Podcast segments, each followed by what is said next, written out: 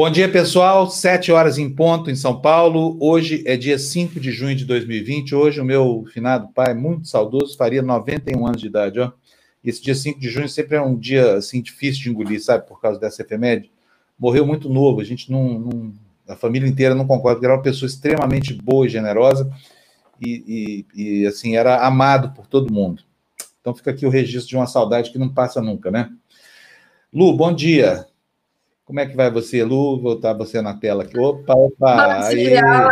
Toda feliz com o meu oh, uniforme. Mas que coisa bonita, ó. Somos 70%, oh, né? Aí, vamos Muito chegar bonito, a 100% um dia. 100% é difícil, mas 99% já tá bom também. É, 70% exatamente. já está ótimo, já está, né? 70% já está ótimo. É. Pois é. O problema é saber como, como é que mobiliza essa maioria tão expressiva contra o fascismo do governo nazi-bolsonarista, né? Como é que a gente vai fazer para levar as pessoas para a rua no momento de pandemia, no momento de truculência, no momento de ameaças, no, no pior momento da história do Brasil? Não há um precedente assim na, na, na nossa história, né? Bom, antes de dar prosseguimento aqui, bom dia para vocês que já chegaram aqui. Beth de Brasília, bom dia. Bom dia. É, Jesus Almeida, Carlos Wilson, Maria Tereza, Rony, Irenice, bom dia para vocês. Agenor, Março, como é que é mesmo aqui? Marçaro, Marçaro Júnior. Bom dia, Marçaro. Desculpa aqui tropeçar na leitura do nome, tá bom? Mas não é um nome comum. E não, é, não é.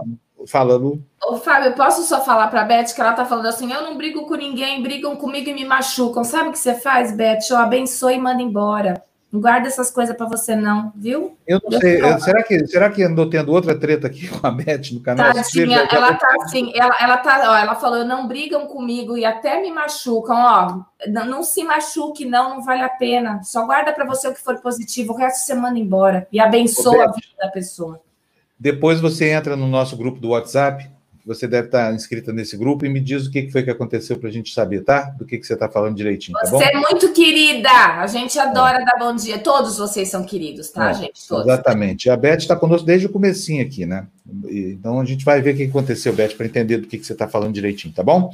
Bom, vamos lá mostrar. Hoje os jornais amanheceram diferentes, hein? A Folha é sempre muito criativa, é, saiu hoje com... Vamos primeiro mostrar as capas? Mostra aí para a gente, Fernando, por favor. Mas antes desse destaque aí, tem, tem, tem outros destaques, não tem? O primeiro preto aí, o número 2, partido número 2. Olha só como é que amanheceu o site da Folha de São Paulo hoje. Bota na tela cheia, por favor, Fernando, todo preto, Uau. tá vendo só? Uhum. Muito legal, né? Quer dizer, é luto, provavelmente, eu não falei com a Folha de São Paulo, mas está aí expressando o pesar do Brasil por essas quase 35 mil mortes, né? Que, no entanto, não são capazes de sensibilizar as autoridades. Vamos para o próximo destaque. Na, na capa do site, olha aí, ó, tá aí uma menção ao vídeo que foi eh, divulgado ontem pelo Eduardo Moreira, explicando o que, que é o movimento dos 70%. Né? A manchete é Somos 70%, divulga vídeo em que chama Bolsonaro de ditador. Cenas da manifestação da Avenida Paulista aparecem em filme narrado por Eduardo Moreira. Eu tenho aqui o filme, antes das manchetes, a gente vai colocar esse filme para você. Está no ponto aí, Fernando? Vamos Vamos aguardar ali nossa, nossa direção de TV colocar. Tá aí o vídeo. Vamos, vamos para o ar. Vai. Vídeo no ar. Você pode pensar por um pequeno momento que o que você sente hoje é sentido por pouca gente no Brasil. Que a sua ansiedade e seus medos com o presente e futuro do país são apenas seus e de poucos conhecidos que horror, com tanto descaso com a vida dos mais pobres e com tanto discurso de ódio, sejam sentidos só por você e mais alguns. Mas isso não é verdade. Somos 70% do Brasil. Somos 70% de brasileiros e brasileiras que não aceitam que ninguém seja deixado para trás em meio a essa terrível pandemia. Somos os 70% que apoiam o isolamento social, para vencer o terrível inimigo invisível, o vírus que mata tanta gente. Somos os 70% que acreditam na ciência, no conhecimento, na luz das ideias e não em mentiras repetidas à exaustão, e nem que a Terra é plana. Somos os 70% que sabem o valor da Amazônia para todo mundo e para a gente que virá depois de nós e não dos desmatadores e daqueles que a querem apenas como dinheiro. Somos os 70% que não aceitam chantagens e ameaças antidemocráticas. Somos os 70% que mantém vivo na memória e no coração o horror a ditaduras, o horror a ditadores. Somos os 70% que querem um país para todos e não somente para os bem-nascidos. É chegada a hora de transformar os 70% em uma força viva, de somar a sua indignação com a de tantos, de fazer valer os 70% que somos e que dizem sim à vida, e enfrentar a falta de humanidade, enfrentar a marcha da insensatez, até que a ameaça não mais ameace ninguém. Lembre-se, você não está sozinho. E somos 70%. Somos 70%. 70%. Nós somos 70%. Somos 70%. Somos 70%. Somos 70%. Nós somos a maioria da população. E, no entanto, isso não significa que o, o, o atual regime desse capitão tresloucado tenha um pingo de apreço por, pela expressão dessa maioria, muito menos pela saúde da população e tudo mais que a gente já tem falado todo dia aqui. A ponto de ontem, né, um grupo, e, quer dizer, isso, isso suscita algum apoio popular. Ainda tem meia dúzia de malucos no Brasil que acham que o que está acontecendo aqui é normal e ainda é recomendável. Você viu ontem, Lu, que o, que o Weintraub foi depor na. É, foi entregar o depoimento dele à Polícia Federal e na saída foi carregado por um bando de, de doidos lá, um bando de malucos nazistas lá que estavam esperando ele na porta. É. Nós temos aqui um registro, tá? Bota eu na tela cheia, Fernando, por favor, que eu vou mostrar para vocês aqui um flagrante do Weintraub sendo carregado no ombro. Tela cheia, por favor. Eu. Eu. Fernando, eu. Isso.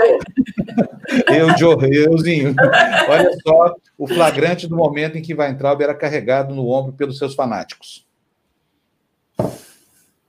Tá vendo aí? Olha só, que gente esquisita, né? O ministro no ombro é. da, sua, da sua horda de fanáticos, tá aí é. para você. Uma, uma charge daqui da TV Democracia, porque é um absurdo que esse nazista, esse, esse sujeito assim moralmente devasso, né, ainda tem quem, quem imbecis que o carrega no ombro. Quer dizer, o cara só serve mesmo para ser burro de carga, entendeu? É um jumento levando o outro. vamos lá, gente, vamos para os jornais agora. Olha, é lindo o vídeo, viu, Fábio? Me emocionei aqui é assistindo. É, é muito bonito. É, é muito ah, o, Eduardo, o Eduardo Moreira é, é só dá é uma dentro atrás da outra, sabe? O Eduardo e, e o é melhor, demais, tudo, assim, é demais. Melhor de tudo, saber que nós tivemos uma pequena participação nisso, porque esse emblema do movimento dos 70% foi criado aqui dentro da TV Democracia durante o Furabolha da semana passada, né? Muito bacana. Vamos então, finalmente, para as manchetes dos jornais que você deve estar esperando aí. Quero chamar a sua atenção para a Folha de São Paulo, que saiu aí na capa hoje com uma diagramação diferente. Lembrando, esse texto bem no centro da página que você está vendo aí, lembrando que é, é, uma pessoa está morrendo por minuto no Brasil. Né? O que, que diz isso aí? Bastaram 100 dias completados nesta quinta-feira, 4, para que a doença já descrita como uma gripezinha passasse a matar um brasileiro por minuto. Desde o primeiro diagnóstico da Covid-19, na noite de 25 de fevereiro em São Paulo até agora, 34.021 mortes em decorrência do novo coronavírus foram registradas. O saldo supera, assim, neste mesmo dia, o da Itália, primeiro símbolo da tragédia, onde o vírus se instalou mais cedo, em janeiro. E fez do Brasil o terceiro no mundo em óbitos na pandemia, no mesmo momento em que governadores e prefeitos arrefecem medidas de isolamento social e o governo federal pede o fim da quarentena. Infectologistas, epidemiologistas e outros estudiosos, contudo, alertam que o pico da crise, o auge das mortes, quando elas estão começando a diminuir, ainda está por vir. Enquanto eu, aqui no caso, li esse texto, mais um brasileiro morreu por causa do coronavírus. Então, bela capa da Folha de São Paulo de hoje. Ô, Fábio, é... Oi, eu, eu, eu, não sei se você chegou a ver, é, eu, eu, puxei ontem o link, o SP1 exibiu uma matéria que foi feita pela equipe do Profissão Repórter, eu não sei se você viu isso, você chegou a ver Não, não vi, não. Assim, se vocês quiserem puxar, gente, assim, é, uma equipe do Profissão Repórter ficou 40 dias, mais ou menos 40 dias, na porta de um hospital em São Paulo, onde as famílias ficam, todos os dias eles chegam por volta de 5 da tarde para receber o boletim médico do, das pessoas que estão internadas. E assim foi uma matéria, é uma matéria emocionante, com muita tristeza, mas também com muita alegria.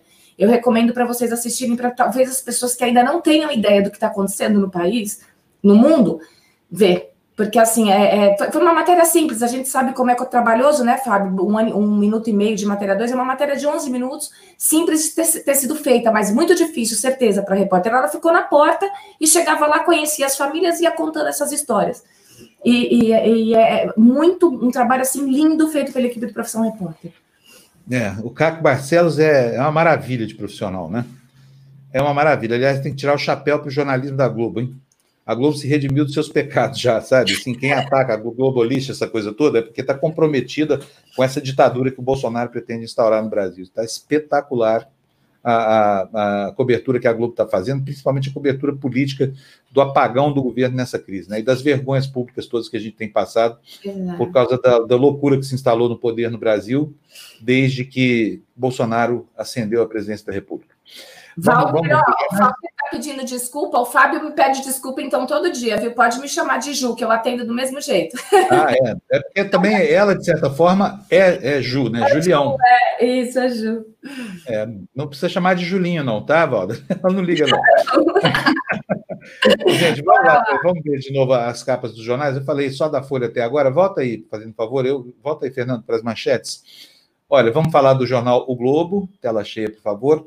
A manchete é Brasil passa Itália e já é o terceiro com mortes. Olha, agora vocês veem o seguinte: enquanto a Folha aí no centro da página fala de uma morte a cada minuto, o Estadão bota na capa: comércio eletrônico ganha uma loja virtual por minuto no Brasil. Veja a diferença né, do ponto de observação de cada um desses, desses veículos aí. É óbvio que a sintonia aqui, no meu caso, está muito mais com a Folha do que com a percepção do que é importante para o Brasil, para o jornal Estado de São Paulo. Bom, vamos lá começar o noticiário. Então, a Folha ganhou o destaque de hoje, deveria ser o, o Estadão, mas a Folha ganhou destaque por causa dessa capa bonita. Então, a gente começa com as notícias da Folha, e a gente vai ler mais notícias da Folha aqui do que dos outros jornais, porque a gente não lê noticiário repetido aqui, né? Põe na tela cheia para a gente, Fernando, por favor.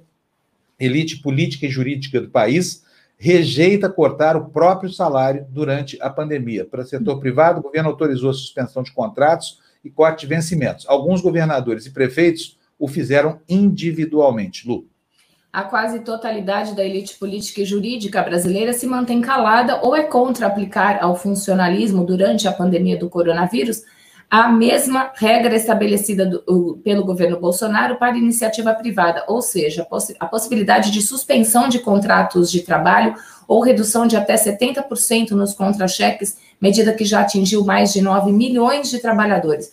O corte na própria carne tem se restringido ao simbolismo da redução de salário de alguns governadores, prefeitos e secretários estaduais e municipais por decisão própria. Alguns até dizem poder discutir a medida para os servidores, mas só em casos extremos, e não há nenhuma movimentação evidente em Brasília, nos três poderes, para a aprovação de projeto nesse sentido. Muito bem, vamos logo passar para. Hoje os jornais estão. É incrível, né? Vou ouvir um jornal falar isso, mas hoje os, os, os jornais estão repletos de notícias, viu, Lu? Repletos, nós temos quase 50 destaques aqui. Se a gente não correr Nossa muito, senhora. hoje nós não vamos dar conta do nosso recadinho. Próximo destaque aí, uma nota da coluna Painel da Folha de São Paulo. A manchete é Chapéu dos Outros, Lu. Propagandeado pela gestão Bruno Covas, um programa lançado para ajudar moradores de ruas e bares e restaurantes virou problema em São Paulo. O Rede Cozinha Cidadã compra marmitas das empresas e entrega a comida para a população carente. A prefeitura, no entanto, ainda não acertou os pagamentos como, com os empresários, que dizem ter entrado no cheque especial por causa dos atrasos. Mais de 325 mil pratos feitos foram entregues é, e cerca de 70 comércios não receberam ainda. E vem do ladinho, né? O Me Liga Agendas telefônicas analisadas por quebra de sigilo chamaram a atenção de investigadores. Ah, mas acho que essa é outra, é o mesmo? É outro, né? É, é mesmo, é outra nota da mesma coluna. Ah, tá. Então é. eu achei que era o mesmo assunto, desculpa. É, não, não, não, é outro assunto. Agenda... Olha, é, é, por que, que eu coloquei essa nota aí? Pode terminar de ler, depois eu explico, Lu. Tá bom. Agendas telefônicas analisadas por quebra de sigilo chamaram a atenção de investigadores na operação que pegou Wilson Witzel, o empresário Alessandro Duarte, que fez um contrato de 540 mil reais com o escritório de advocacia da primeira-dama Helena Witzel, não tinha o telefone dela entre os contratos. Daqui a pouco o Rio de Janeiro vai ter que fazer uma, uma lei estadual proibindo candidatos a governador que tenham primeiras damas advogadas, sabe? Que sejam casados com advogadas. Porque o esquema do Witzel é inacreditavelmente semelhante ao do ex-governador, né? Que foi estigmatizado como o maior ladrão do planeta. Então, assim, está na hora do, do eleitorado fluminense acordar para o fato inquestionável de que votar em ladrão, em gente esquisita, em antipolítico, essa coisa toda, dá nisso, tá? Que a valorização, a, a, o voto tem que ser destinado para aquele que tem valor agregado, que já se provou, né? É, porque não é possível que, que, a, que a condição política e, e até o espírito do nosso tempo permita duas tragédias dessas que se abateram sobre o executivo do Rio de Janeiro, né? É muita coincidência. De repente, dois ladrões, o Witzel não está provado ainda, mais difícil a situação dele, hein? porque o esquema da mulher dele era algo inacreditavelmente parecido com o da ex-primeira-dama lá, do, do, Sérgio, como é que era o nome dele? Do Sérgio Cabral, né? Sérgio Cabral, é. até já esqueci, assim, a gente aposenta na cabeça essas figuras de má sorte, né? Vamos lá, gente, notícia na tela. Rapidinho hoje, porque hoje o dia está tá aqui. Bolsonaro tentará associar atos contra o governo à violência. Presidente em live xinga manifestantes de idiotas marginais e viciados. Quero que eu pedir para o Fernando já botar logo na ponta da agulha esse vídeo aí, porque nós vamos mostrar Bolsonaro falando isso logo depois que a Lu lê a notícia para a gente. Lu, pode colocar, pode ler, por favor. Enquanto setores da sociedade civil organizam marchas com discurso antifascista para o domingo, o presidente Jair Bolsonaro prepara com aliados uma estratégia para tentar diferenciar esses atos das manifestações semanais de seus apoiadores. Ele pretende insistir no discurso de que seus apoiadores organizam movimentos pacíficos enquanto a oposição adota métodos violentos. Na terça-feira, ele classificou atos contra seu governo de marginais e terroristas. Seus auxiliares aguardam com expectativa as manifestações de domingo para aferir o tamanho da oposição ru nas ruas. Este pode ser o primeiro grande ato contra a administração Bolsonaro desde que ele foi eleito. Pois é. O que fazer agora com esses atos, hein? Ir para a rua ou não ir para a rua? É o grande dilema, né? Muita gente nas oposições está desaconselhando justamente por causa da estigmatização. Já, olha, quem vai aos atos, hoje é sexta-feira, é o último dia para a gente falar isso para você. Tenha extremo cuidado, porque com certeza tem agitadores, tem milicianos, tem maus policiais plantados nisso aí, à espera do primeiro cadáver para justificar para o nosso ditador Jair Bolsonaro né, o uso da, da, interpretação sacana da Constituição, do artigo 142, de que ele teria poderes para chamar as Forças Armadas para intervir. Tudo que esse Bolsonaro nazista quer é que você vá para a rua e que aconteçam cenas de violência, sabe? Porque aí na cabeça enlouquecida dele está dada a autorização para que as Forças Armadas possam interferir. A gente não sabe quanto ele tem de, de capacidade de fazer isso, né? Espera-se que os generais da ativa sejam mais responsáveis do que os generais de pijama, que estão abusando assim do, do, do, país com posições extremistas, né? Que a gente esperava ter, terem sido sepultados lá na década de 60. Mas, infelizmente, esses estrupistas ainda estão vivos, dando ordens aí, tem voz de comando. Então, cuidado nessas manifestações, tá? Eu vou, a gente vai cobrir aqui na TV Democracia os atos de domingo, mas eu, eu recomendo fortemente que você se afaste completamente de qualquer início de confusão, incluindo aí black bloc, agitador, essa coisa toda, tá? E ainda tem, é preciso lembrar, a polícia agindo como milícia do Bolsonaro. Essa é uma constatação inequívoca, que a polícia está ao lado, do lado errado da história. Mais uma vez. Vamos lá dar, dar andamento ao prosseguimento ao nosso. Ah, não, eu tenho que mostrar o Bolsonaro. Né? Olha só como é que faz, gente. Um presidente, um presidente que não tem nenhum apreço pela verdade faz exatamente isso que Bolsonaro está fazendo. Ele está estimulando as pessoas a quebrarem a, a, quarentena decretada pelos governadores, desrespeitarem as decisões do prefeito, irem às mas não é esse o pior caso. Nós vamos mostrar essa questão da, da, da administração da crise sanitária daqui a pouco. Vamos primeiro ver o que, que Bolsonaro falou sobre os manifestantes que são contra esse reizinho da peça aí. Vai lá, roda, roda o vídeo, Fernando. O mais importante que a sua vida é a sua liberdade. Né? Esse pessoal quer roubar a tua liberdade. Esse pessoal não tem nada a oferecer para você. Se você pegar 100 desse aí, a maioria uma parte considera um estudante, botar num canto e aplicar prova do Enem deles, tá certo? Eu acho que ninguém tira cinco. Não tira cinco. Não sabe interpretar um texto, sabe nada. São uns idiotas, não serve para nada. Agora, não vou dar conselho para pai nenhum, porque eu sou pai, né? Filho da gente pode errar, tá certo? Mas, se for possível exercer o controle em cima da, dos filhos, exerça para não deixar participar de um movimento como esse. Alguns vão dizer que eu estou cerceando a liberdade. Se dá liberdade de expressão, o cara vai para quebra-quebra. É, bom conselho para os pais. E vai, ser, vai ter muito garoto desse usado com massa de manobra, idiota útil. Agora, olha só, quem falou sobre ser pai é o pai do Carluxo e do Eduardo é. Troglodita. É. Esse aí precisar de ser pai. O país precisa ter pais iguais ao Bolsonaro? Meu Deus do céu. Se Lombroso estivesse vivo, ele estaria super revalorizado, viu? Vamos lá, notícia na tela, por favor, Fernando, vamos lá. É engraçado demais isso. Olha, na onda de manifestos, a gente estava falando sobre o general de pijama, tá aí, ó, uma matéria da Folha de São Paulo dizendo que na onda de manifestos, os militares defendendo o presidente assinam 13 documentos. Lu. São sempre assinados por oficiais da reserva que têm muito mais liberdade de se manifestar politicamente do que o pessoal da ativa. Em comum, defendem Jair Bolsonaro da interferência do Supremo Tribunal Federal em atos de seu governo e apoiam o general Augusto Heleno, do Gabinete de Segurança Institucional, que previu consequências imprevisíveis caso o celular do presidente fosse apreendido no inquérito sobre interferências na Polícia Federal. Uma das notas mais enfáticas, não por coincidência, é da turma de 1977 da Academia Militar das Agulhas Negras, que é da que é da própria do próprio Bolsonaro. Pois é. É isso aí. Enquanto isso, enquanto isso tudo acontece, nessa né, tensão cada vez maior é, no, no, no, país, quem está numa boa, tranquilão, sabe quem que é? O troglodita do Eduardo Bolsonaro. Ó, tá assim lá em Brasília. Ó. Vamos ver por quê? Próxima notícia na tela aí, Fernando.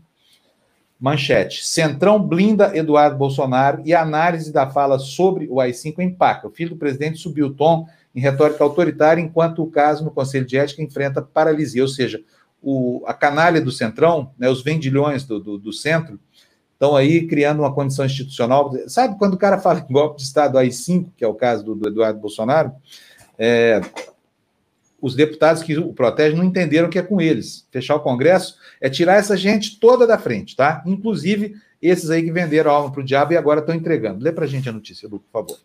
Completam-se nesta sexta-feira seis meses de total paralisia da análise no Conselho de Ética de, da Câmara dos Deputados das declarações de Eduardo Bolsonaro de que a resposta do governo de seu pai a uma hipotética radicalização da esquerda seria a volta do AI-5, o ato que marcou o início do período mais duro da ditadura militar, 1964 a 1985. Em 5 de dezembro de 2019, o deputado Igor Timo do Podemos foi escolhido relator do caso, que, pelas regras, é, pode resultar desde advertência até a cassação de mandato do deputado federal Eduardo Bolsonaro.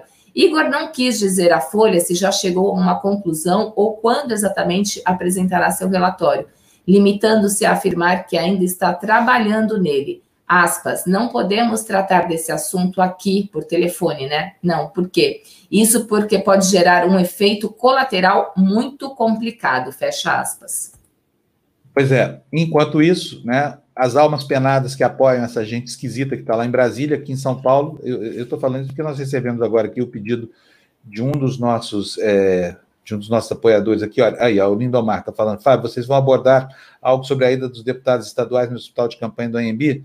Olha, eu não vou colocar aqui, sabe por quê? Porque eu não quero dar palanque para essa caterva parlamentar, tá?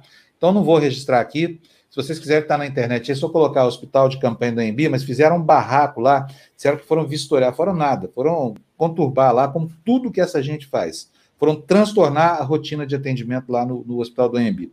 Tá? Então, se você quiser essa notícia, pode procurar na internet, tem bastante por aí. Agradecer aqui o Luiz Alberto Bassoli, Bassoli, não sei como é que se pronuncia, tem os dois, que se tornou membro do nosso canal. Muito obrigado. Vamos fazer isso aí, gente. Ajuda a gente aqui com as contas, tá? E, e o Guinho o Guinho tá lembrando que hoje é o Dia Mundial do Meio Ambiente, o Guinho Santista, que está sempre com a gente. Obrigada pela lembrança, viu, viu Guinho?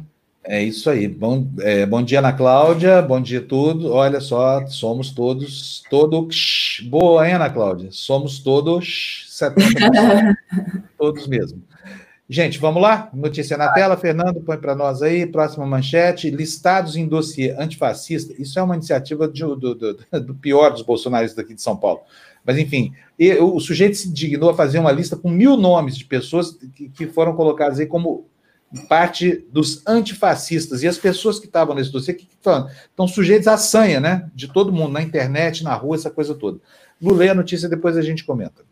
O dossiê com quase mil nomes é atribuído ao deputado estadual Douglas Garcia, do PSL de São Paulo, aliado do presidente Jair Bolsonaro. O parlamentar que considera os antifascistas terroristas diz que nunca divulgou dados das pessoas, só os entregou a autoridades. Douglas é um dos investigados pelo inquérito das fake news conduzido no Supremo Tribunal Federal. Na Assembleia de São Paulo, o PSOL irá protocolar um pedido de cassação de Douglas. Ao mesmo tempo, pessoas expostas no documento se organizam para acionar a justiça. Ok, bom, Douglas Garcia a gente dispensa apresentação, né? Isso é um, é um, é um marginal com mandato estadual, né? Assim que chegou lá, esse estrupício começou a fazer coisas assim. Ele está molestando a intimidade de mil pessoas. Depois, como ele não, não tem hombridade, não tem coragem, entendeu? Ele é, ele é um, um covardezinho que fica por trás das redes sociais. Diz que não, imagina, vazaram dados meus. Aqui, ó, Douglas, ó. Vira homem, rapaz, assume o que faz. Ele vazou mil pessoas, você imagina mil pessoas com nome, telefone, e-mail. Imagina exposta a sanha dessas milícias bolsonaristas aqui, em Lu. Imagina o que isso não provoca. Vamos lá, mais notícia na tela. Fernando, vai aí, rapidão. Manchete: Procuradoria conclui que a, o segundo, terceiro inquérito já, hein? Procuradoria conclui que Adélio agiu só e, ao contrário do que afirma a família Bolsonaro em peso, pede arquivamento do inquérito. Medida é provisória, pois falta concluir diligências sobre o crime que dependem de decisão do Supremo. O Ministério Público Federal em Minas Gerais se manifestou pelo arquivamento provisório do segundo inquérito policial que apura a possível participação de terceiros no atentado contra o presidente Jair Bolsonaro na campanha eleitoral de 2018. No documento enviado à Justiça Federal, a Procuradoria afirma ter concluído, após análise do material reunido pela Polícia Federal, que Adélio Bispo de Oliveira concebeu, planejou e executou sozinho o atentado. Então, toda vez que você ouvir aí que Bolsonaro está dizendo que, que ele agiu a mando de um grupo, quem mandou, é fake news, tá? O que ele está querendo é, é, dissuadir, ele está querendo tirar a atenção das coisas que ele mesmo protagoniza, tá? Não tem. Então, terceiro inquérito da Polícia Federal que chega a essa conclusão. Não há como esse crime ter sido de outra forma, sabe? Sem deixar um rastro sequer para que a Polícia Federal investigue. E a polícia que está investigando aí é a federal do Bolsonaro, tá? Não é a federal contra o Bolsonaro, não é nada disso. Próxima notícia na tela para a gente, Fernando, vamos lá? Qual é a manchete? Olha, esse aí é o escondedor-geral da República, o Aras, né? Deveria ter um H nesse nome. Aras quer fatiar inquérito das fake news e separar a apuração sobre Weintraub. Lê para a gente, por favor, Lu. O Procurador-Geral da República, Augusto Aras, quer fatiar o inquérito das fake news e abrir uma investigação específica sobre a afirmação do ministro da Educação, Abraham Weintraub, de que, por ele, prenderia todo mundo, começando pelo STF. O pedido vai ser encaminhado ao Supremo Tribunal Federal antes da sessão que julgará, no próximo dia 10, a legalidade das apurações que visam identificar responsáveis pelas disseminações em massa de notícias falsas e ameaças a integrantes da corte. Na visão do Procurador-Geral da República, o desmembramento seria uma solução para que haja delimitação mais precisa do objeto da investigação em curso no Supremo. Muito bem. Mais uma manchete na tela, rapidão, para a gente poder é, adiantar aqui o jornal, porque hoje tem muita, muita informação, já são 7h28 da manhã. Tribunal Superior Eleitoral libera a escolha de candidatos à eleição em convenções virtuais, Lu. Por unanimidade, os ministros decidiram que os partidos têm autonomia para utilizar as ferramentas tecnológicas que entenderem necessárias para as convenções que escolherão candidatos a prefeitos e a vereador. Mesmo com a pandemia, o calendário eleitoral foi mantido. As convenções devem ser realizadas de 20 de julho a 5 de agosto. A eleição segue marcada para outubro. É, eu acho que se eles estão apostando nisso, pode ser que não, não mude a data mesmo, né? Olha, a, a, a mais importante é, convenção do, da política americana é a convenção que elege os candidatos que vão representar o Partido Republicano e Democrata. Sabe que nunca neste século eles se reuniram, Lu? É? É uma reunião virtual, porque os estados contam os delegados e mandam só o resultado da Então não tem assembleia. Portanto, no, se nos Estados Unidos é assim, por que, que no Brasil um partidinho desse tamanho que não vai disputar eleição nem nada, que não tem seriedade no, no, no pleito, ele não vai disputar eleição, que não vai disputar seriamente uma eleição, né? Por que, que esse pessoal vai ter que se reunir num lugar só? Não precisa mesmo. Então tá certo. Pois tá é, certo. Tem, tem, tecnologia para isso hoje, né? Pelo amor de Deus, assim, já tem faz tempo até. Tem tecnologia até para fazer com que o cidadão vote da casa dele. Né? Exato. Né? Então, assim, se precisar, se precisar fazer, é, fazer eleição virtual, está dada a condição tecnológica, é só o TSS mexer aí. Vamos lá para o próximo destaque, Fernando, por favor, na tela para a gente, por favor. A notícia é: tirem o joelho do nosso pescoço, diz o reverendo no ato memorial por George Floyd. A cerimônia reuniu centenas em Minneapolis e marcou o décimo dia de protestos antirracismo nos Estados Unidos. Organizado pela família de Floyd, o memorial foi realizado em uma capela da North Central University, em Minneapolis. O início do evento alternou discursos e hinos religiosos. Flores brancas foram colocadas ao redor do caixão. No altar, um painel com um grafite do rosto de Floyd. Abaixo da imagem, a frase I can breathe now, consigo respirar agora.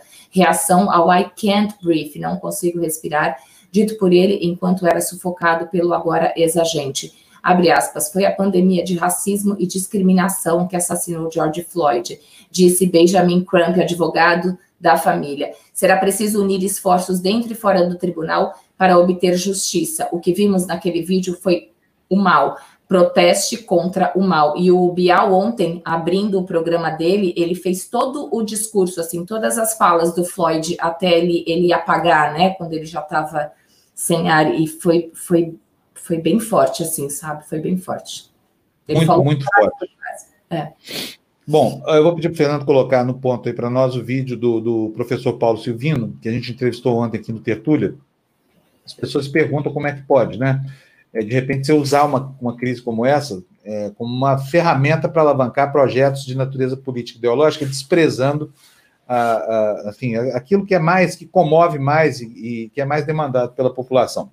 Eu queria mostrar para vocês o que, que, disse o professor é, Paulo Salvino, que é sociólogo, é doutor em sociologia pela Escola de Sociologia e Política de aqui de São Paulo, considera, é, o, o, na visão dele, Bolsonaro está considerando a crise como uma oportunidade, pra, não para construir um governo de acolhimento, essa coisa toda, mas sim para perpetrar o seu golpe de Estado.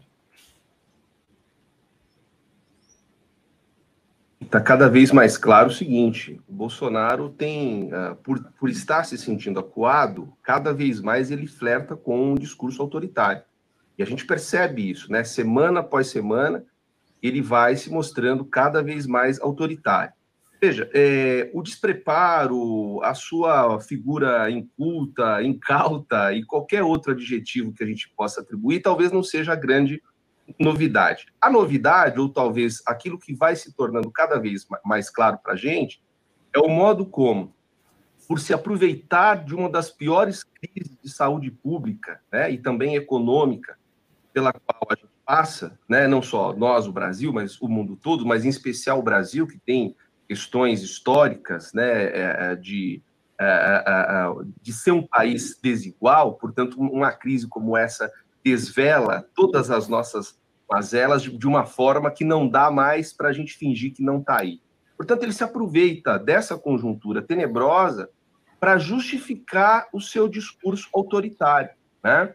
Então, quer dizer, é, para mim, é, as coisas estão absolutamente todas relacionadas e ligadas, é, e essa ligação entre todas essas coisas, que coisas? A saúde, a economia, uh, essa instabilidade institucional, isso tudo junto vai garantindo, de certo modo, uh, uma condição para cada vez mais uh, ficarmos alertas aí à possibilidade de um golpe. Eu não tenho certeza de que as Forças Armadas ou de que a maioria uh, desses generais apoiam Bolsonaro, eu creio que não, mas é evidente que cada vez mais ele vai, ou seja, pela sua retórica, é, ganhando espaço na medida em que esse discurso autoritário é feito em nome da ordem. Quer dizer, ele promove o caos para também se colocar como aquele que promove a ordem. Né? Darcy Ribeiro, que, enfim, todos nós sabemos quem foi, né, é, é, dizia que é, a crise na educação não é uma crise, é um projeto. Eu posso tirar a palavra educação e colocar saúde. Dizer que, portanto, essa crise também é um projeto. Né? Palavra do professor sociólogo Paulo Silvino, é exatamente o que a gente percebe, é isso mesmo. Tá? Provoca o caos para depois, em nome da ordem, impor a sua força. Né? Olha, sobre a matéria da, da, da, da, lista antifa, daquele canalha lá da Assembleia Legislativa, está aqui, ó, o Valder Nascimento dizendo sobre a lista antifa, o canal é, Cidadão Silvestre do YouTube está montando apoio jurídico às pessoas que estão lá na lista. E o Twitter do autor é, é esse aí, ó, arroba CDD Silvestre, bom divulgar. O Twitter dele, não é o e-mail, né? CDD Silvestre.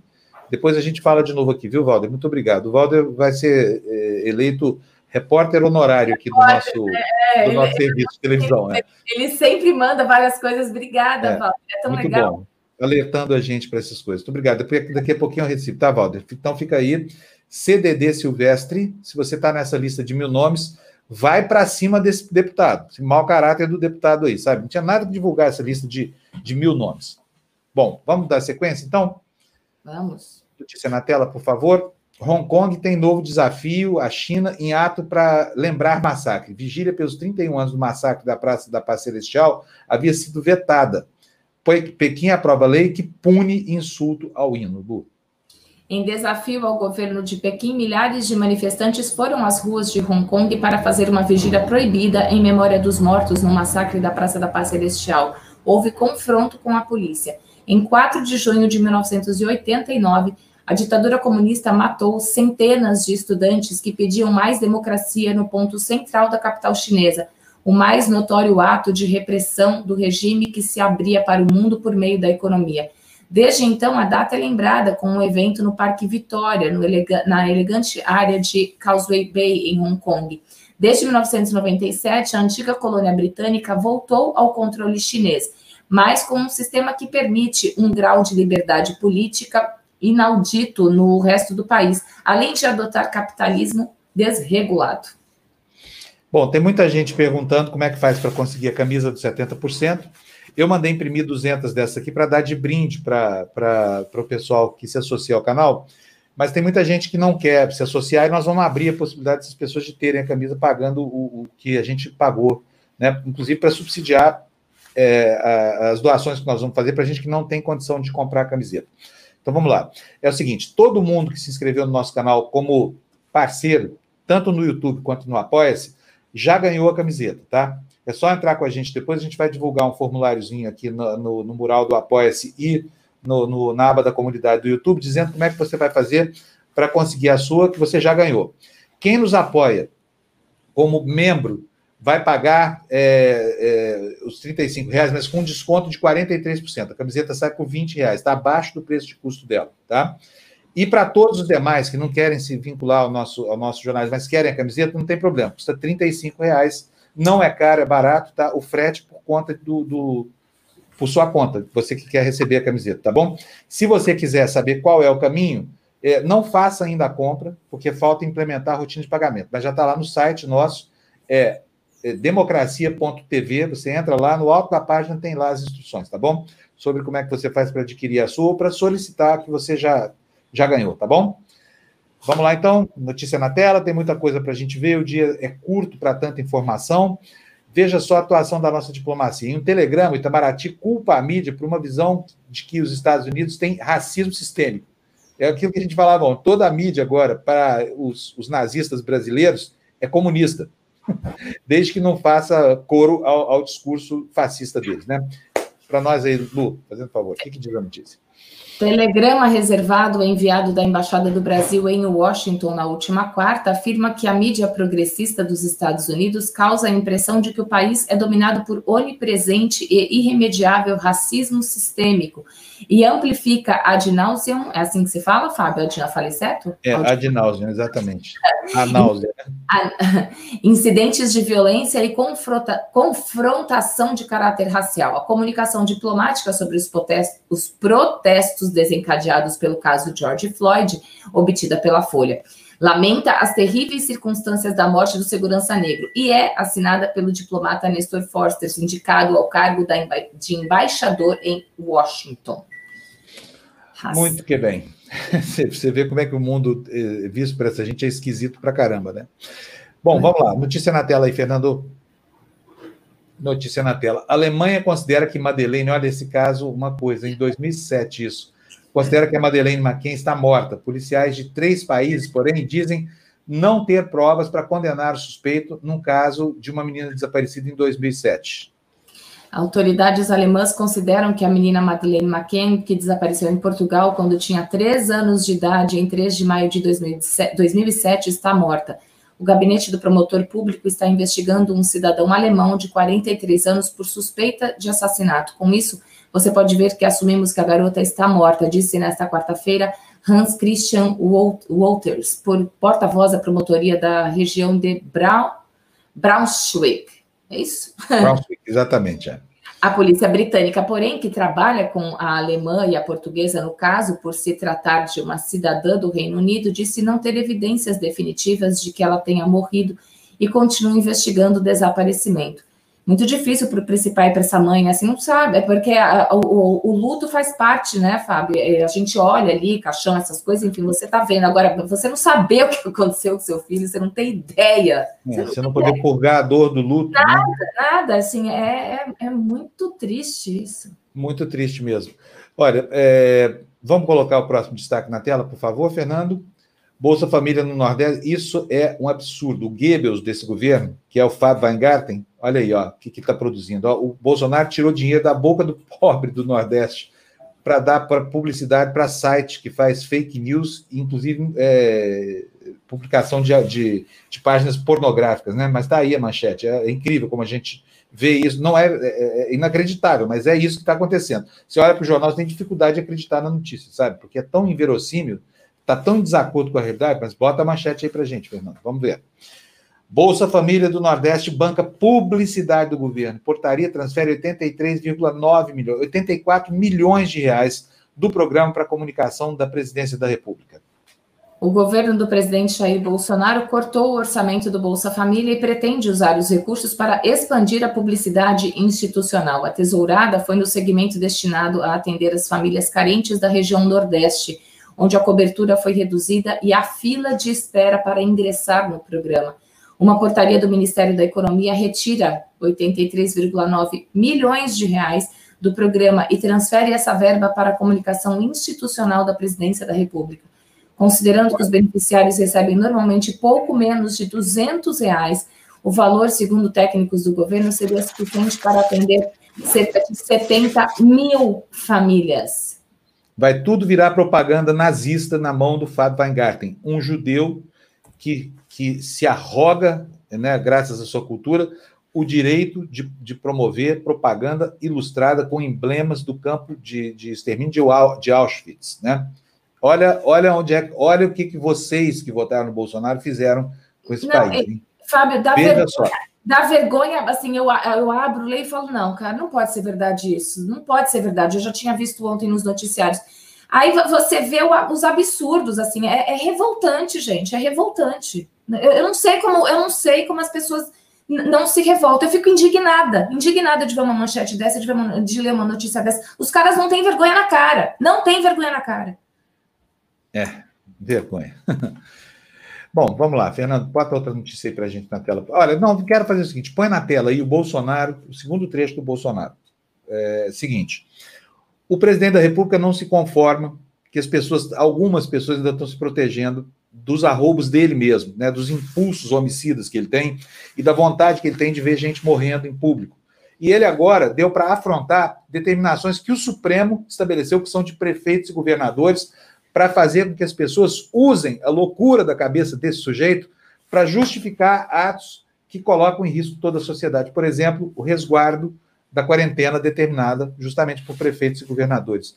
Ele diz o seguinte: ele, que é a rainha da Inglaterra, não manda nada, por exemplo, no funcionamento de praias, diz que vai abrir as praias agora para as pessoas irem, desobedecerem às medidas restritivas do, do, do, direito de ir e vir, e dizerem depois, se forem multadas, que, que eles acreditaram na palavra dele, Bolsonaro.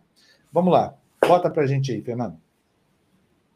Tem certos governadores aí que, pelo amor de Deus, ainda correndo atrás de gente na praia. Eu acho que estava previsto, é hoje, da Advocacia Geral da União, está previsto, é, não sei qual o termo técnico aqui, um parecer, né? É favorável que se use a praia, né? Eu sei que a AGU não vai entrar no detalhe de, da vitamina D. Você toma tomando, você ganha tomando adquire sol. tomando sol. Não é nesse detalhe. O AGU não vai entrar nisso aí. É o Visa, talvez falasse o Ministério da Saúde, né? mas vai dizer que é uma praia, tá certo? Ela pode ser, se do que depender da União, você pode frequentá-la. Então, se alguém entrar na justiça a partir de amanhã, se for publicado hoje ou amanhã, esse parecer do, da, da Advocacia Geral da União, é, já sabe que o governo federal vai é, opinar favoravelmente aquela pessoa é, ir para a praia. Agora, o, o, juiz aí de cada cidade, né, que vai recepcionar essas, esses, esses mandados de segurança, que vai decidir se o jogo. Pois é, Bolsonaro aposta na desinformação, está desorientando a população. Bolsonaro é um homem absolutamente comprometido com a morte das pessoas. Tudo que ele faz é no sentido da morte. Liberação de arma, acaba com a rastreabilidade, incentiva a ação de milicianos, ele quer aumentar os excludentes. É inacreditável o que esse cara faz pela morte. Ele é Thanatos, ele é o deus da morte. Sabe, gente, vamos abrir o olho. O cara é um baita genocida. Ele está botando a população brasileira para se contaminar com esse vírus. Não faça o que ele está falando, tá?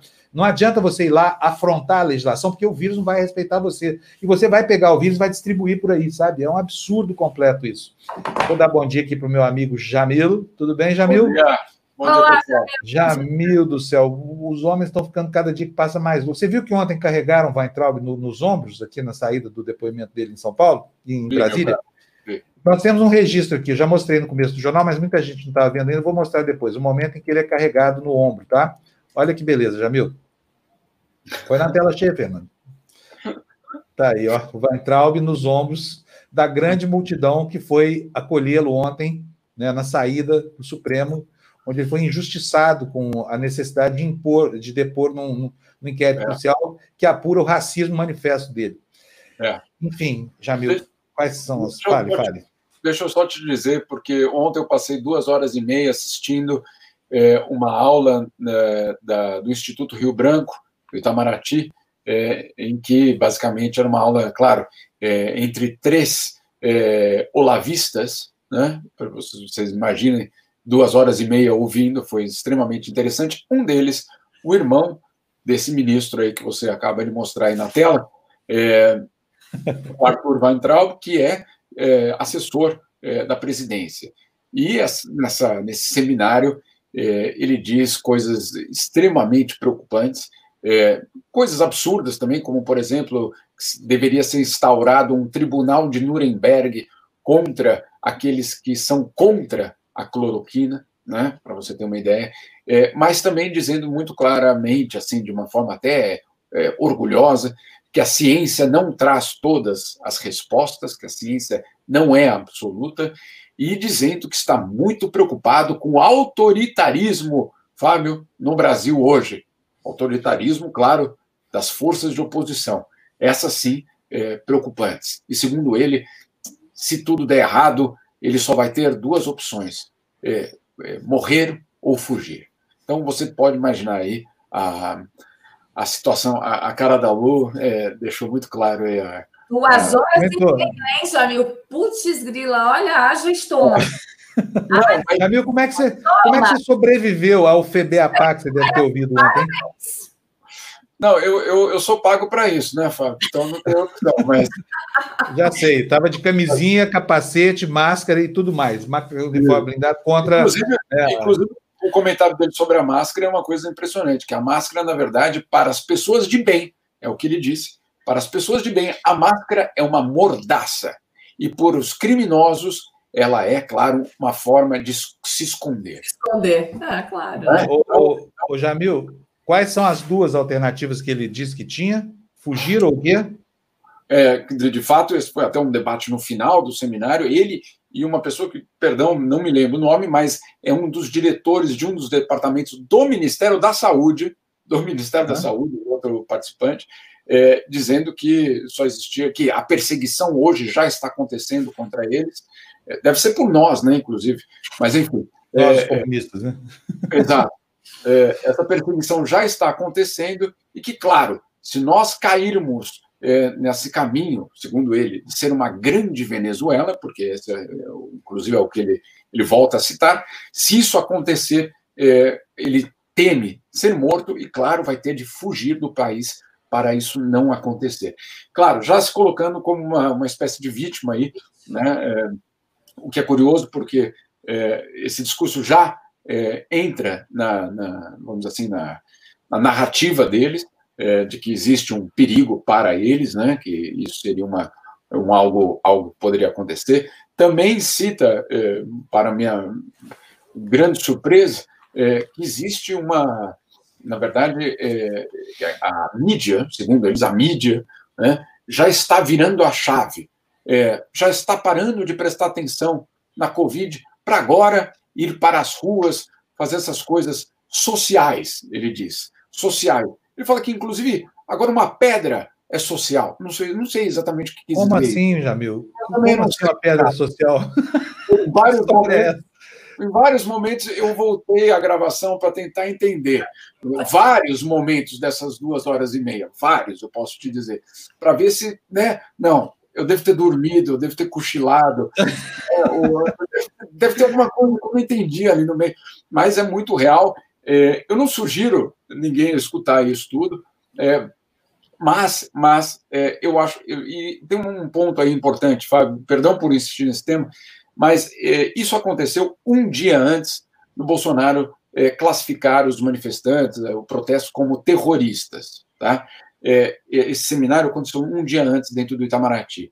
E nesse seminário já era muito claro que ele colocava essas manifestações como sendo manifestações é, de pessoas, inclusive ele cita isso, que querem levar o caos e, e diz: estão tocando o terror nos Estados Unidos. Claro, os manifestantes. Aqueles claro. manifestantes manifestaram a morte de uma pessoa inocente. Né? Essas pessoas estão levando é, ao caos. E diz que, inclusive, já, nós já começamos a ver uma situação de mini Chile, mini Chile, é, na, em Curitiba, por exemplo, e que você tem essa essa preocupação dele, pelo menos coloca essa preocupação de que essas manifestações sejam, então, portanto, a nova, o novo campo de batalha da esquerda globalista progressista. É, sabe o que, que eu acho que tá? Eu acho que o diagnóstico dele está certo, sou obrigado a concordar. Inclusive, recomendo a ele que antecipe os procedimentos. No sentido de qualquer uma das duas alternativas que ele diz que ele tem. Tanto faz, para nós resolve o problema do mesmo jeito. Então, já que ele está tentado, toma as providências, porque eu, se fosse ele, também ficaria. Toda vez que eu vejo aquela imagem do Mussolini pendurado pelos pés, eu fico apavorado com aquilo, entendeu? É claro. Acho é claro. que essa imagem deveria inspirar certos políticos aí para saber o que, que acontece com tiranos que se acercam do poder, né? E depois agem como déspotas, né? Mussolini é. era aquele tonitruante líder, tão querido pelas massas, acabou pendurado pela, pelo pé num poste, né? Fábio, o que, o que também me, me, surpreende, porque não me, não me surpreende, não, a palavra está errada, mas o que me deixa inconformado é que nessas duas horas e meia de, de seminário, é, é, primeiro, que essa, a questão das mortes no Brasil foi absolutamente. passou em branco. E, e o evento era o mundo pós-Covid, hein? Imagina só, o mundo pós-Covid, é, simplesmente a questão das mortes no Brasil é, isso foi absolutamente desapareceu do debate. Mas o que me, me deixa inconformado, e aí, como cristão, eu posso falar tranquilamente, é a quantidade de vezes que o nome de Deus é utilizado, que o nome, é, referências bíblicas é, são é, utilizadas, é, que a, a, frase dos, das pessoas de bem é, são utilizadas. perdão, fica, fica difícil você é, é, ter qualquer tipo de.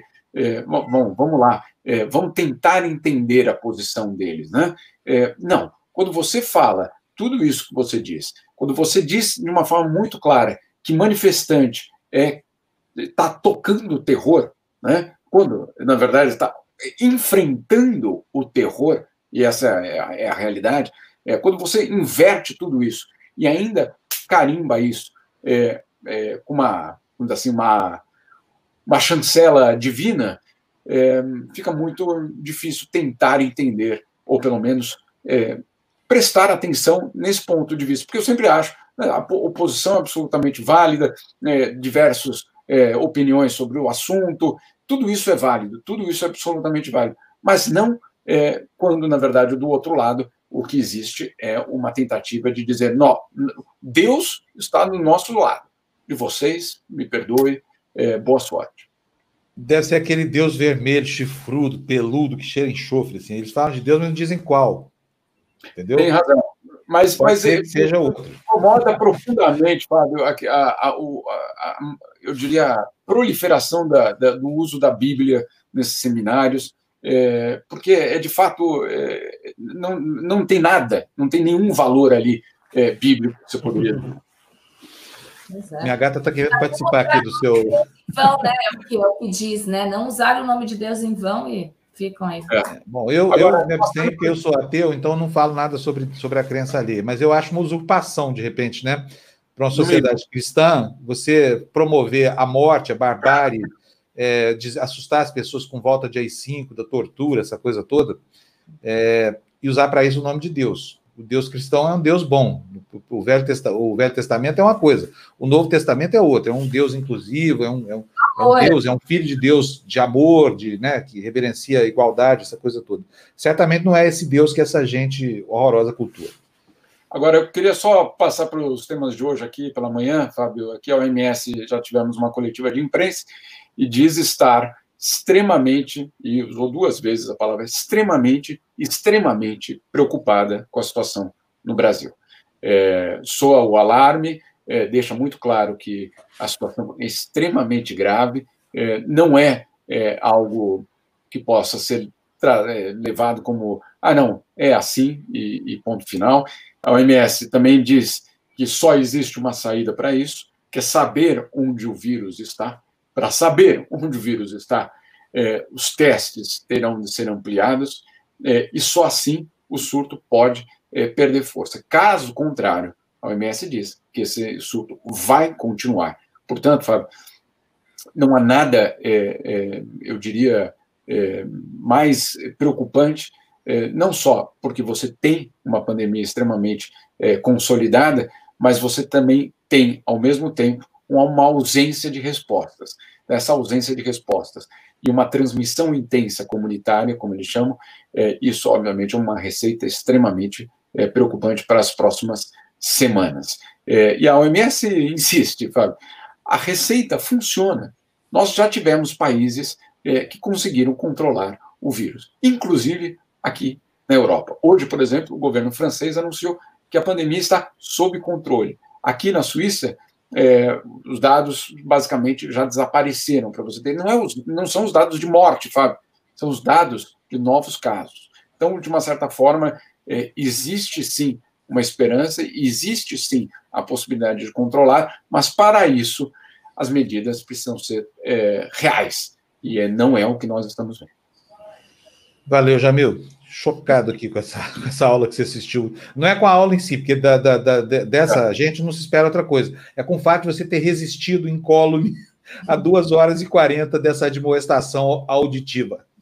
Eu tenho, um tem uma, algo que precisa ser dito também, Fábio. É, o, o, o Itamaraty, que obviamente era, um, era, uma instituição aberta, uma instituição que tentava, pelo menos, é, tomar como base aí é, estudos é, reais, olhar é, para a, intelectualidade brasileira, hoje é, organiza eventos, é, claro, convidando quase que exclusivamente é, filhos, netos e, e, vamos assim, herdeiros do Olavo de Carvalho. E aí, então, você vê o, o resultado.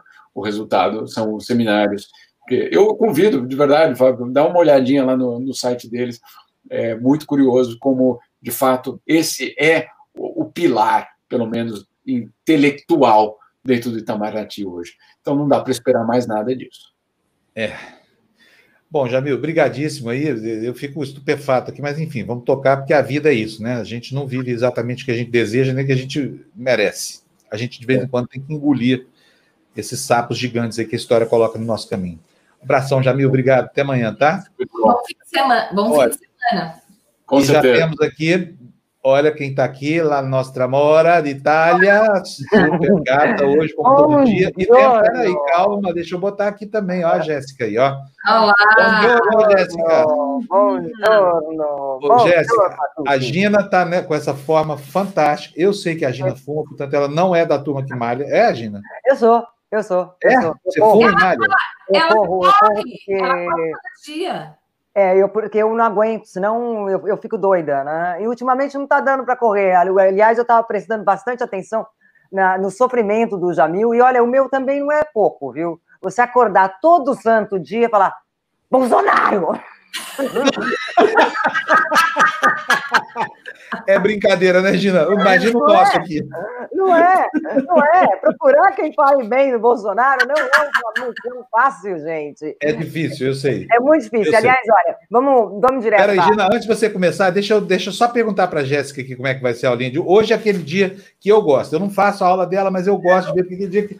Aquele vai assim, ah, parece aquele, aquele, o Marcos Luque lá que eu mostrei aquele dia. Ah, alongamento, não é isso? É, é o despreguiçamento. Ai, que delícia. Isso. Como é que vai ser, Jéssica? Hoje não é aulinha fácil, não, mas é aula de alongamento hoje para encerrar a semana bem, para relaxar a musculatura, para dar uma aliviada nesse estresse todo que a gente está enfrentando. Hoje é aula de alongamento. Só precisamos de um colchonete, só isso. Bom, eu se botar o colchonete aqui, eu durmo. Estou cansado que eu estou no final dessa semana. Mas, de qualquer forma, dormir também é, é uma espécie de exercício que você faz. Né? Pode não fazer muito bem para o corpo, mas a alma fica agradecida. Tá bom, então daqui a pouquinho você volta, tá? A gente vai encerrar o programa daqui a 10 minutos, tá bom para você? Ótimo, tá espero vocês então, hein? Gina, vem pro alongamento também, hein? A Lu tá fazendo. O Fábio já desistiu, eu não chamo mais, mas a Gina não, eu quero ver aí. Estou esperando o fim da pandemia para ter de volta a minha personal trainer, que é você. então, estou te esperando aqui em São Paulo, tá? É, Combinado. Bom, Beijo, gente. Bom final a, de semana. A Gina, a Gina não precisa nem fazer exercício, porque ela está com uma missão tão complicada que ela se auto-incluiu, que é achar uma notícia boa do Bolsonaro nas empresas do mundo aí, que ela já fica cansada só de procurar. Ela está com os dedos musculosos, assim, ó, de tanto teclado no computador Bolsonaro lá. Um beijo, Jéssica, até daqui a pouco. Beijo, Jéssica. Tchau, tchau, Jéssica. Como é que está a sua aventura aí na então, incessante busca por notícia boa sobre Bolsonaro? O nosso seguidor querido, o Valder Nascimento, acha que achou uma notícia boa sobre o Bolsonaro. Sério? Mas eu, é, mas eu gostaria de explicar uma coisa, que você também, vocês também, como jornalistas, sabem. Um, é, um, um colunista, um opinionista, não significa a, a notícia. A... Não, no, não, estou falando de noite, porque opinião tem gente doida aí à vontade, solta. Pois é, mas vamos mostrar o que ele me enviou, por favor? Vamos lá. Aquele vídeo, por favor, Fê. Vai lá, Fernando. Vídeo do Valder, cadê? Aí, vamos ver isso aí. Tem a O'Grady, a Mary Anastasia O'Grady, que é colunista que escreve uma coluna que chama As Américas, e ela fez duas colunas nesse mês, uh, os dois bem positivos, apoiando o Bolsonaro. No dia 17, ela fala que comparar o Brasil com o que aconteceu em Guayaquil, uh, a cidade no Equador que tinha tantos mortes pelo vírus, é errado, as cidades do Brasil são diferentes. Fala claramente, Bolsonaro está certo que o Brasil precisa voltar a trabalhar. Então, ela é uma super defensora do, do, do Bolsonaro é, no Wall Street Journal, que é um dos grandes jornais é, dos Estados Unidos. Não, ó, Valder, deixa eu te falar, não vale não. Opinião não. Porque notícias, assim, ó. Bolsonaro fez bem para um brasileiro. Bo pode ser assim, ó. Bolsonaro manifestou condolências sinceras, sei lá. Bolsonaro resolve abandonar sua posição, pular o muro e ir para o lado certo da história. Bolsonaro não é, ao contrário do que o mundo pensava, um homicida em série, não é um genocida. É coisa desse tipo assim, mas tem que ter base, porque opinião não, pô. Você pega o Alan Terça Livre e só fala bem do Bolsonaro, mas até aí morreu Neves, né, Gina? Então essa não valeu, Valder. Você foi desclassificado. não, não, não desclassifica. O concurso está em cima. Valder, por favor, eu te agradeço muito. Continua nessa busca. Né? O é. está ali ainda. Busca 068. Mas valeu a tentativa, Valder. Só de, é, aí, ó, o Valder já se resignou. Putz, perdi o Fusca, então perdeu. Obrigado. E olha, não é mais a Gina que vai pagar. Teve alguém ontem que fez a oferta. Sim, tá, tá, né? tá, valendo, tá valendo. Bom, gente, vamos lá, senão o tempo é curto Mas saiu no jornal, é, você tá é, certo. Saiu mesmo, né? Saiu mesmo. Saiu mesmo, saiu mesmo. É verdade. Só não é notícia, né? Bom, tem bolsonarista até no Wall Street Journal. Então, eu, é? eu queria ver notícias, news. Então vamos lá. Por favor, Fê, o próximo, Israel. Bom, Israel, a gente tem que prestar muita atenção nessa notícia, mas muitíssima, porque Israel, que era o aliado do Brasil, então essa notícia diz o seguinte: ah, enquanto o coronavírus cresce no Brasil, ah, Bolsonaro ergue, ah, Bolsonaro coloca em, em risco, Risco o- os judeus. os judeus. Exato. O que, que eles falam? Bolsonaro, durante uma manifestação, ele, ele ergueu a bandeira de Israel.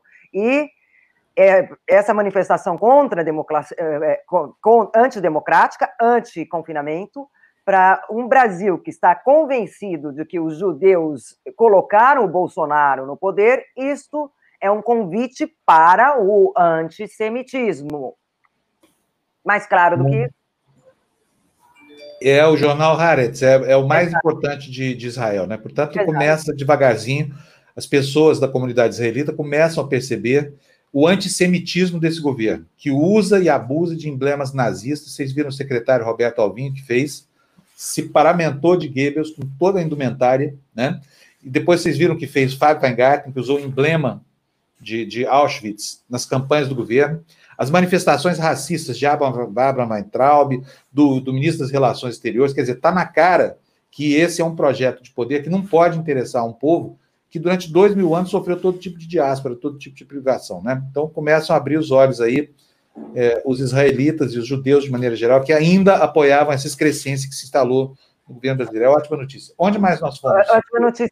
Inclusive porque, Fábio, eles agora estão pegando realmente um distanciamento, né? Você é, colocar. o- mais impopular está se tornando Bolsonaro, mais distanciamento eles querem, né? Inclusive por este risco, né? De associar e cre- o crescimento do antissemitismo, não só no Brasil como no mundo, preocupa, mas no Brasil também, principalmente de um país que deveria ser aliado, era considerado um aliado, né? Bom, enfim, Aham. vamos para a próxima, por favor. Uh, peraí, Fê, Fê, Fê, Fê, peraí. Vamos, ah, o tempo da gente está curto hoje, ou, ou, ou a gente ainda tem, Fábio? Porque senão eu já A pulo. gente está muito, mas a gente estica um pouquinho, não tem Tá problema. bom, não. então vamos lá. Então vamos lá para a próxima, por favor, Fábio. Por favor, Vamos lá. Essa daí, olha, é da Rússia, tá? E a- ele fala: Brasil supera a Itália, notícia de hoje, no número de mortos por coronavírus. A Itália está com três- 33.689 e o Brasil está já com 34.021, ou seja, é, é uma coisa também que está chocando o mundo e, obviamente, fala que fala do Bolsonaro, essa notícia fala que o Bolsonaro não, não aplicou a política do, do confinamento, fala de uma série de coisas do Bolsonaro também. Essa é uma agência russa também, é, e que tem, vai em diversos países da ex-União Soviética. Tá? Agora, vamos para o próximo, por favor. Isso, é isso? Bulgária, Bulgária. Alfabeto cirílico. Você sabe que eu fui, quando a gente vai para o leste da Europa e vai nesse país que tem alfabeto cirílico, é uma coisa terrível, né? Eu, por exemplo, estava precisando comprar um- um- uma comida lá na, na Ucrânia, em Kiev, e vi lá uma placa. Falei, deve ser um supermercado. Era um hospital. Só dá para saber na hora que você abre a porta.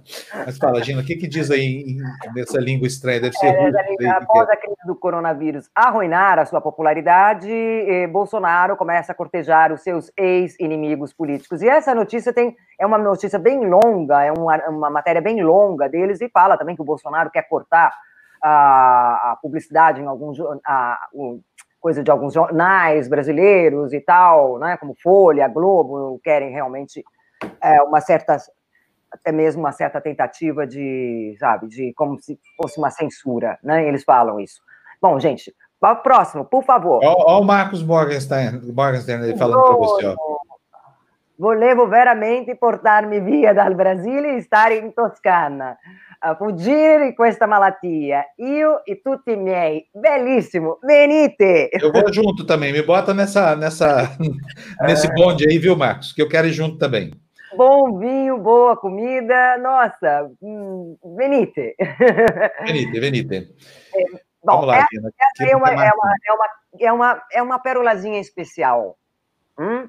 Por quê? Porque esta daí, ela simplesmente chama Bolsonaro de Nero. Ah, vocês não estão acreditando? Hã? Então, por favor, Fê, coloca a próxima. Se não, se não, sabe qual é o risco, Fábio? Que o pessoal Ah. é, viu? O pessoal acha que eu estou inventando. Ninguém entende. O alfabeto acha que é invenção. Olha só. Na Bulgária. Bolsonaro, o Nero brasileiro. brasileiro. Traduzido aí. Não fui eu que inventei.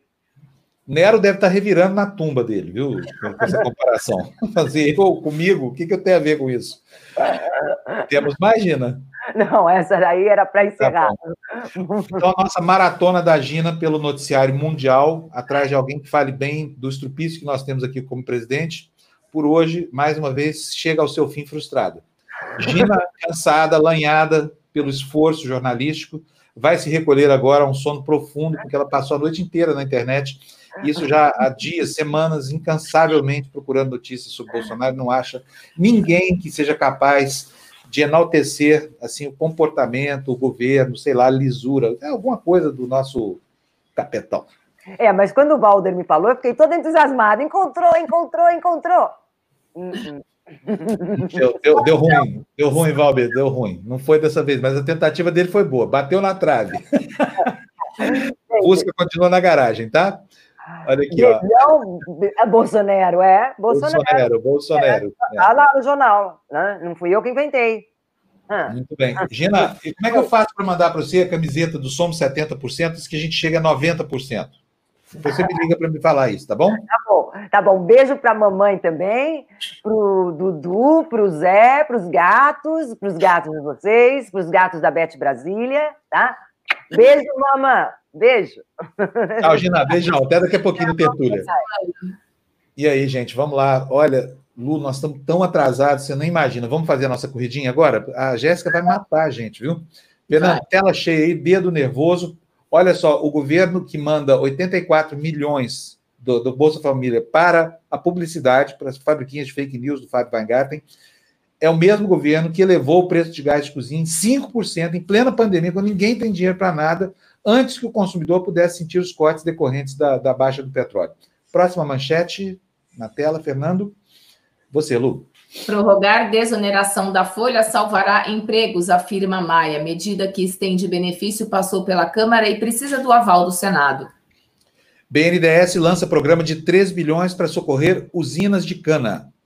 Pacote de incentivo alemão distribui 300, é, 300 libras. Ah, nossa, agora me, é, é libras ou euros? Meu, euros, euros, desculpa, gente. 300 euros por criança. Ministro da Economia chama programa de 130 bilhões de euros, o maior de todos os tempos. Ou seja, 2 mil reais por criança, tá? Por criança na Por Alemanha. criança, tá? Aqui é. é 200 reais por família. É. Vamos eu daqui agora. Itaú ressarcirá 4 milhões e 700 mil é, clientes por tarifas cobradas de forma indevida. A instituição que pagará 18 milhões a consumidores após acordo com o Banco Central diz que houve falha de sistema. Concessionária e escritório reabrem hoje em São Paulo. Os setores poderão funcionar por quatro horas diárias na capital, fora do horário de pico de trânsito e com limitação de público. Se o seu patrão te obrigar a trabalhar, verifique se ele mesmo foi trabalhar, tá bom? Se ele não foi, vaza. Vai para sua casa e fica lá como ele, que está se protegendo, enquanto bota o seu gato para produzir dinheiro para ele. Próxima manchete daqui: flexibilização da quarentena pressiona a escola privada a reabrir. Weintraub atende Guedes e desidrata projeto do Futurice. Plano para universidades particulares levou quase um ano para ir ao Congresso. Coronavírus mata mais de uma pessoa por minuto no Brasil, com 1.473 mortes registradas em 24 horas. País passa a Itália e supera 34 mil óbitos. Pesquisa recruta profissionais de saúde para testes da vacina no Brasil.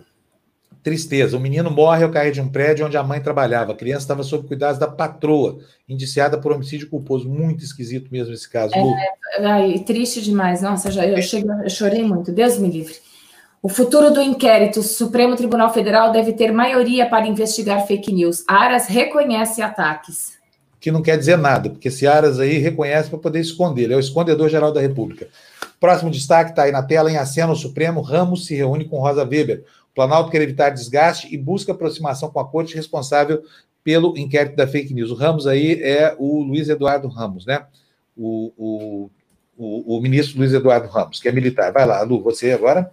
Weintraub e Zambelli se calam em depoimentos à Polícia Federal. O ministro entregou declarações por escrito em inquérito sobre racismo. Deputada é investigada em apuração sobre fake news. Me bota na tela cheia aí, Fernando. Tira essa, me põe na tela cheia. Aí o ministro Weintraub sendo carregado no ombro uma vez mais pelos seus seguidores quando saiu do Supremo Tribunal Federal. Vamos lá, notícia na tela, Fernando.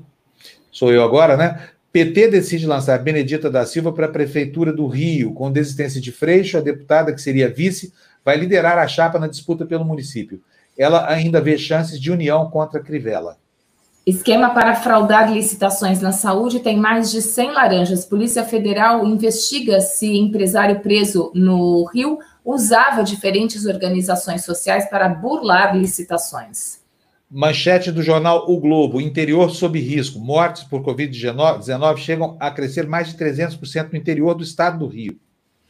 Tem até engarrafamento. Com menos restrições, o Rio de Janeiro volta a ter trânsito lento. Escolas estaduais do Rio vão funcionar para dar merenda. Justiça manda o governo fornecer alimento a 700 mil alunos, mas sem verba para cestas básicas, a educação vai reabrir unidades a partir desta segunda-feira. Governo estende ajuda, mas quer valor menor. Fábio, se você puder me ajudar, porque está muito pequenininho. Vamos lá. A equipe econômica concorda com o pagamento por mais dois meses, mas defende que o auxílio de até 300 reais. No Congresso, onde a medida precisa ser aprovada, parlamentares querem a manutenção dos atuais 600 reais, que já são né, insuficientes para uma família inteira. Pois é.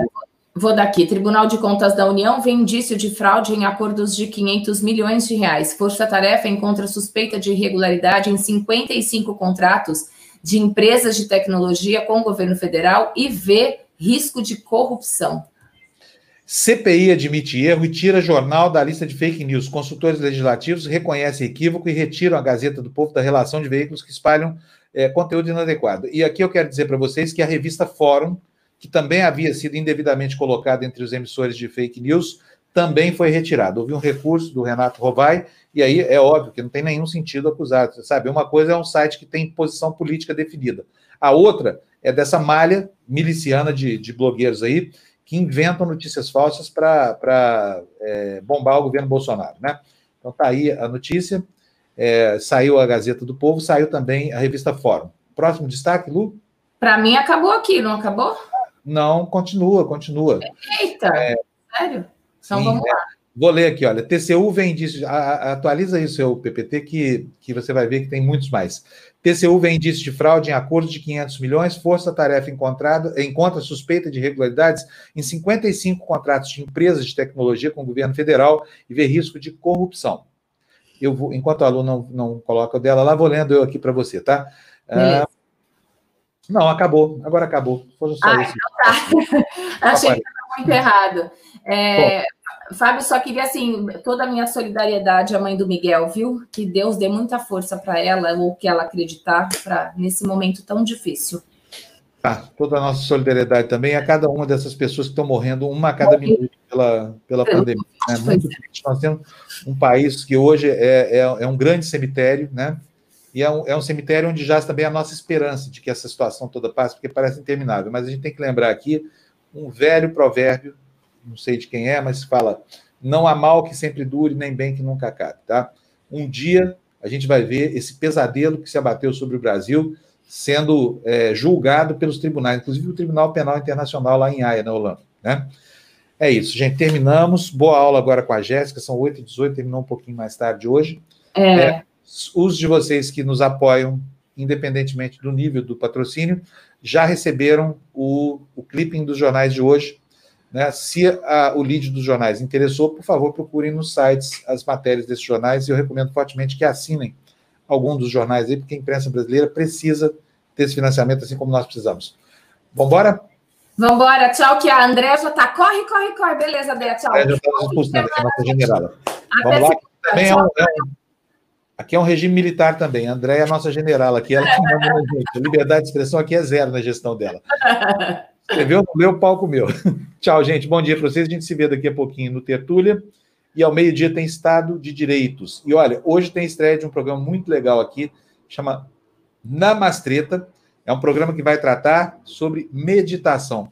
Sabe, sexta-feira, para a gente terminar a semana assim, muito leve, porque, sabe, né, o fim de semana vai ser terrível. O E, olha, nome é. Os nomes são maravilhosos. Namastre, Namastreta. Namastreta. Vocês vão ver a pessoa mais agitada do mundo que faz meditação o dia inteiro. É muito legal. Chama Carol Apple. Ela é uma graça. Vocês vão adorar a conversa com ela, tá? Depois vocês vão ver porque nem todo mundo que medita fica parecendo um monge budista, assim. Um... Tchau, Lu. Um beijão pra você. Muito obrigado mais uma vez, tá?